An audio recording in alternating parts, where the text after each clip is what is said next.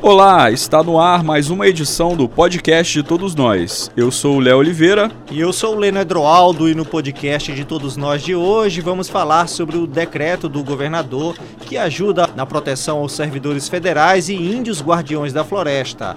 Vamos falar também na gratuidade do transporte para os alunos que irão fazer o Enem e diversas obras que vão ser inauguradas esta semana. Isso aí, Leno. Lembrando que o podcast Todos Nós está presente nos principais agregadores de podcast, como iTunes, Spotify, Deezer e SoundCloud. Você que tem nos acompanhado, mostra para sua mãe, sua tia, aquele seu amigo que ainda não sabe como ouvir podcasts, ensina para eles e vamos com a gente. E mais um lembrete muito importante: o podcast é atualizado todas as terças-feiras e você também pode nos acompanhar pelas redes sociais. Fique conosco. E vamos começar pelo decreto do governador que ajuda a proteger servidores federais e índios guardiões da floresta.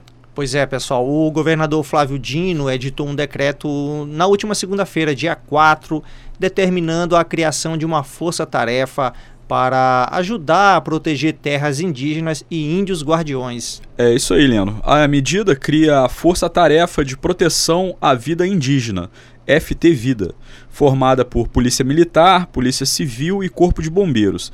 A FT Vida está sob competência da Secretaria de Segurança Pública, com assessoramento da Secretaria de Estado de Direitos Humanos e Participação Popular. A duração da, da força-tarefa é, é, indeterminada e, e tem como um dos objetivos colaborar com órgãos federais a quem compete realmente proteger os índios e suas terras, né?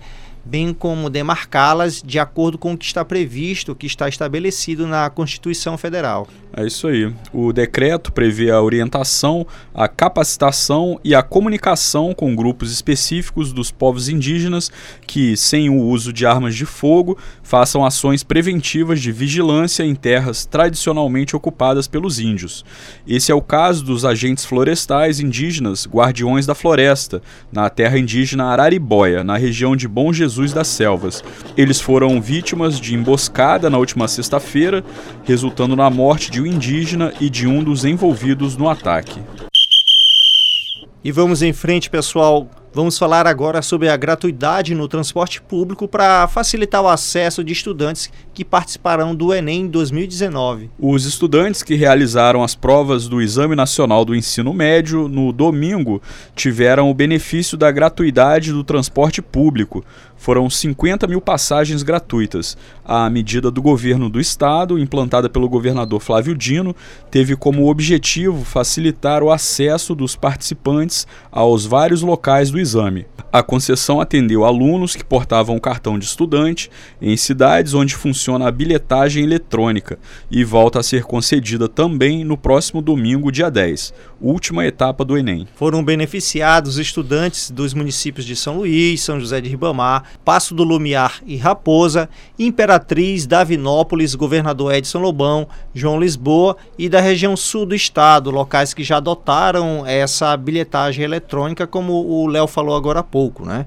O governo do estado firmou um acordo com o Sindicato das Empresas de Transporte de Passageiros de São Luís e empresas responsáveis pelo transporte público nas demais cidades atendidas com essa medida. O acesso à gratuidade acontece por meio do uso normal do cartão eletrônico nas roletas e o valor da meia passagem não é descontado. Vigora de 0 hora até as 23 horas e 59 minutos do dia de aplicação das provas.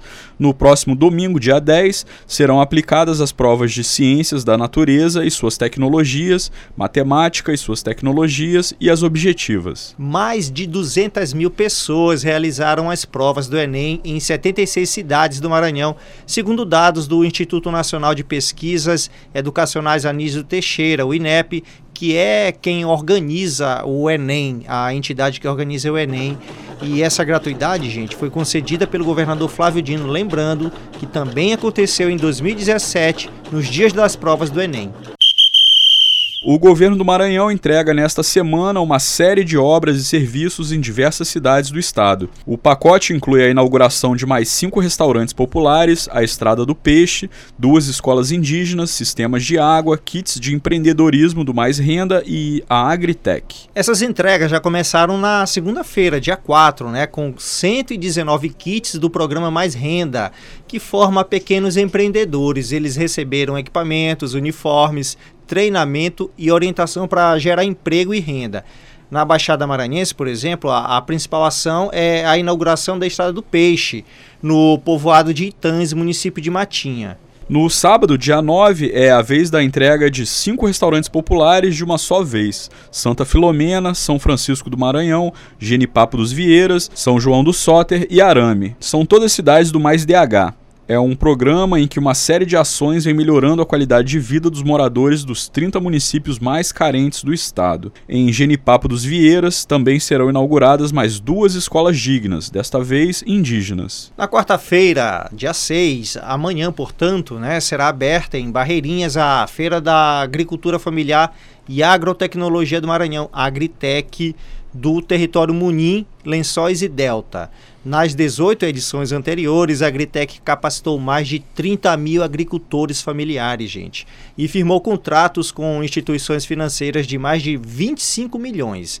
Mais de 250 mil pessoas passaram pelas feiras, pelas Agritecs, incentivando a produção local e gerando trabalho e renda. E ainda em Barreirinhas serão entregues mais três sistemas de abastecimento d'água em vários povoados. Legal, hein, Leandro? Vai ser uma semana longa aí de grandes inaugurações Pé e grandes. Isso aí, grandes benefícios aí para a população maranhense. E o podcast de Todos Nós vai ficando por aqui. Não deixe de assinar o podcast e siga as redes sociais do governo do Maranhão para não perder nenhuma edição. Você pode ouvir também o podcast Conversando com o Governador, que também está presente nos principais agregadores de podcast. O nosso e-mail é podcastdetodosnós@gmail.com para sugestões, elogios ou reclamações. Até a próxima, pessoal. Tchau, tchau.